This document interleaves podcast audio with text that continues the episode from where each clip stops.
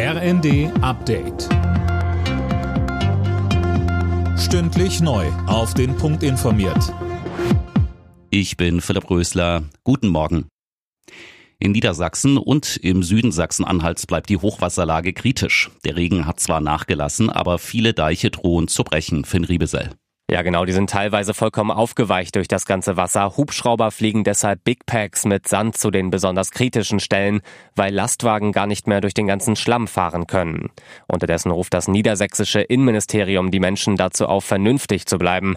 Einsatzkräfte hätten unter anderem von Kitesurfern berichtet, die auf dem Hochwasser unterwegs sind.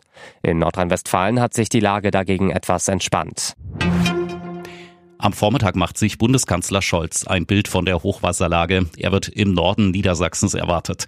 Über die besonders betroffenen Gebiete steht ein Rundflug an. Gegen 11 Uhr wird der Kanzler dann zusammen mit Niedersachsens Ministerpräsident Weil in Pferden an der Aller erwartet. Dort wollen sich beide über die aktuelle Situation informieren.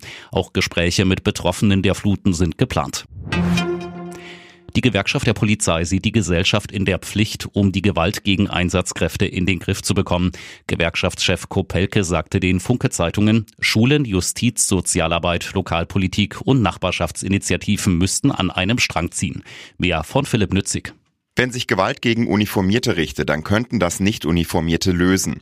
Die Situation im Moment bezeichnet Kopelka als Belastungsprobe für die Polizei, Feuerwehr und Rettungskräfte. Silvester vor einem Jahr waren Einsatzkräfte vor allem in Großstädten immer wieder angegriffen und mit Böllern beworfen worden. Bundesinnenministerin Faeser hatte zuletzt angekündigt, dass bei erneuten Attacken hart durchgegriffen werden soll. Niemand wolle sinnlose Gewalt erleben. Am Nachmittag steht in Garmisch-Partenkirchen die Qualifikation für das zweite Springen der Vier-Schanzentournee an. Nach seinem Auftaktsieg in Oberstdorf gehört Andreas Wellinger zu den Top-Favoriten auf der Olympiaschanze. Er liegt derzeit in der Gesamtwertung ganz vorn. Alle Nachrichten auf rnd.de